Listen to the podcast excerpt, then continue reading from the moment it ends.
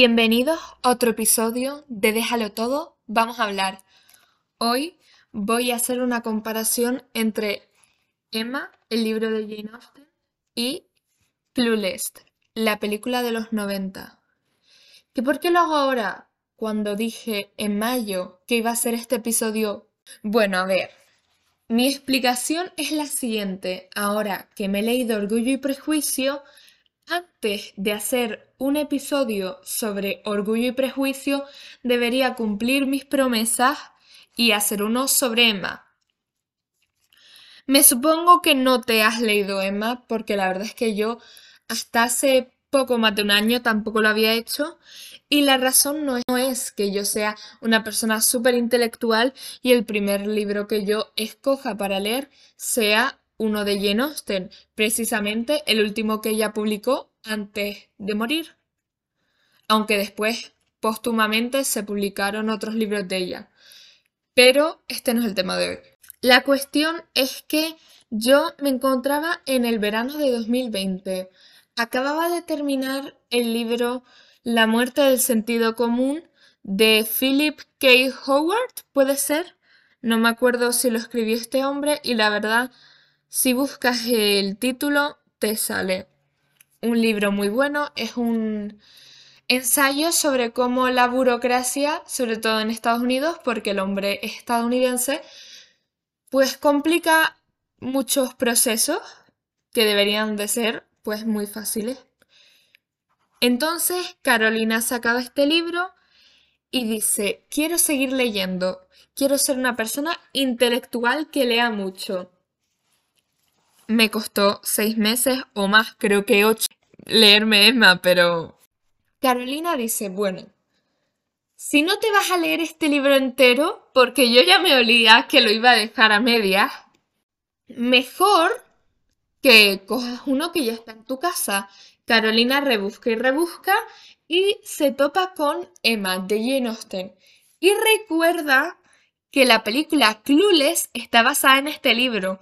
Y yo para la fan número uno de la cultura pop que soy, digo, necesito leerme el libro para después poder hacer una comparación con la película en mi cabeza, porque yo no tenía el podcast en esa época. De tal manera, pues, llegué a Emma y me lo leí. Al principio me fue bastante fácil comenzar con el libro, pero cuando se acabó el verano me puse el propósito de leerlo durante el curso, el curso pasado. Esto fue regular y hasta marzo, si no me he equivocado, no me lo terminé. Mirando hacia atrás, creo que lo hubiera disfrutado más si me lo hubiera leído este año por primera vez.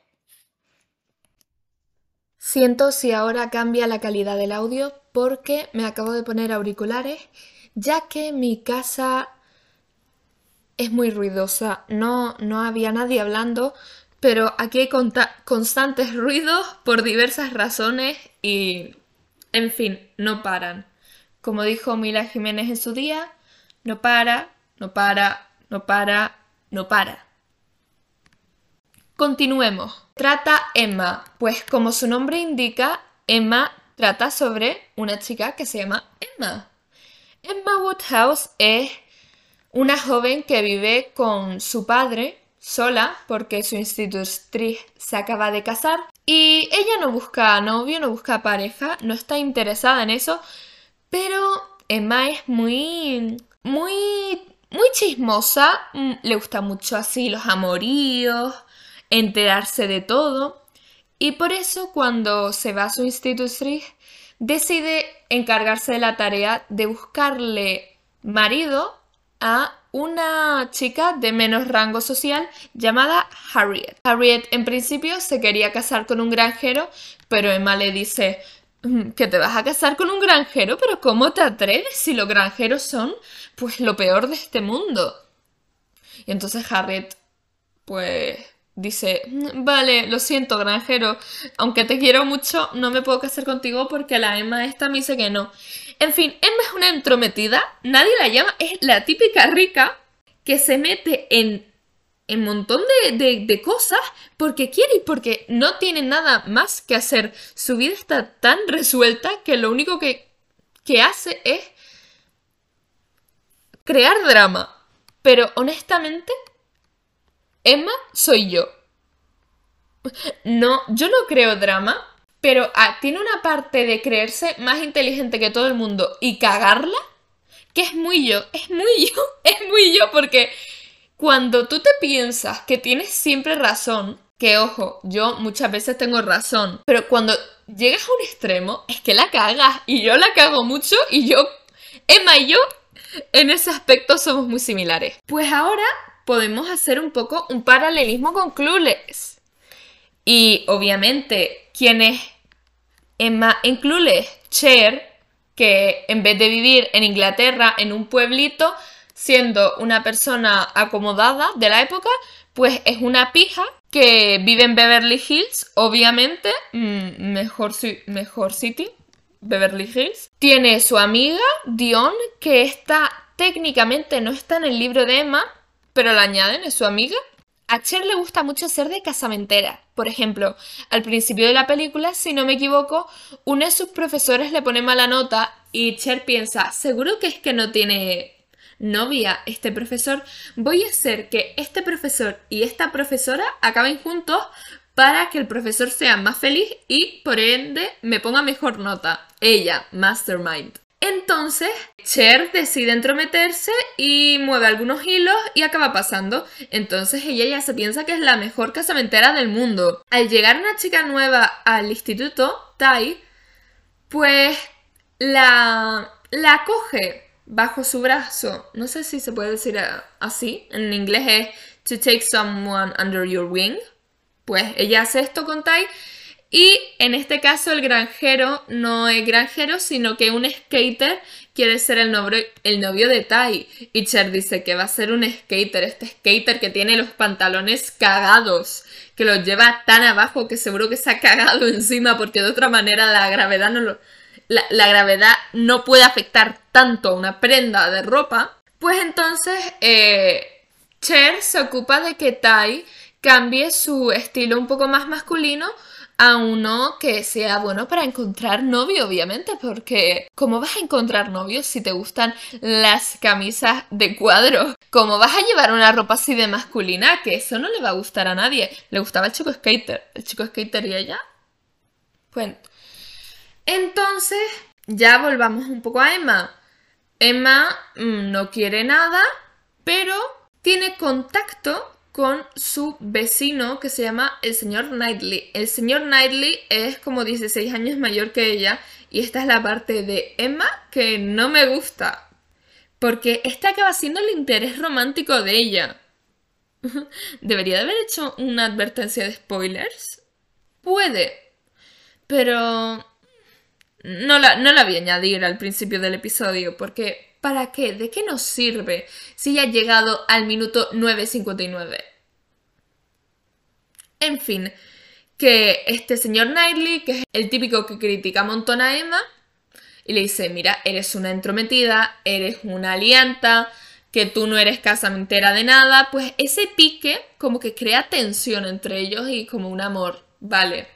Y te lo digo en este tono un poco burlón, porque a mí esa relación me parece que está menos desarrollada y a lo mejor estoy un poco sesgada porque al saber lo mucho mayor que era el señor Knightley, o sea, comparado con Emma, yo es que ya dije, este no puede ser su interés romántico, porque en el libro aunque solo, entre comillas, solo sean 16 años, yo me imaginaba al señor Knightley con canas, con, una clarea en el pelo, con un bastón, me lo imaginaba realmente viejo, pero viejísimo. Cuando en el libro creo que tiene como 40.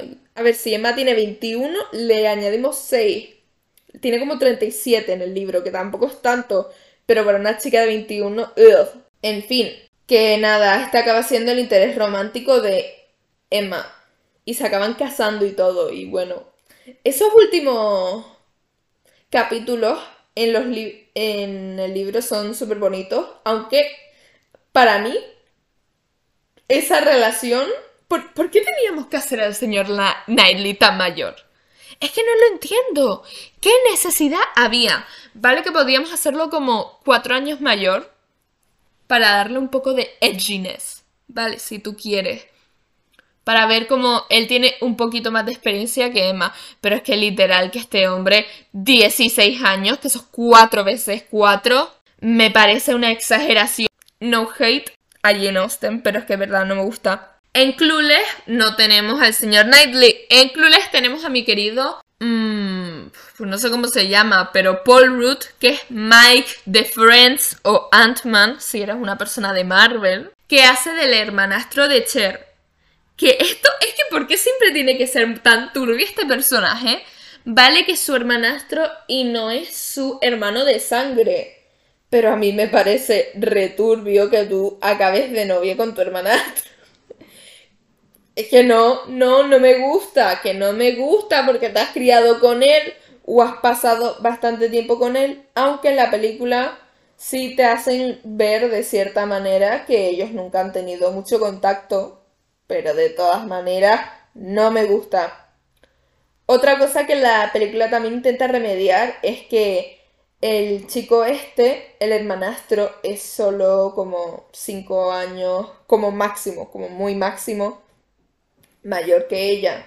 Cinco, creo que pueden ser tres, a lo mejor. Tendría que mirarlo. Pero no es tanto, no son 16. A ver, vamos a verlo aquí en la wiki, ¿qué me cuenta? Sí, a ver, eh, Pimpa, Alicia Silverstone, Paul Root. Sí, sabemos que este...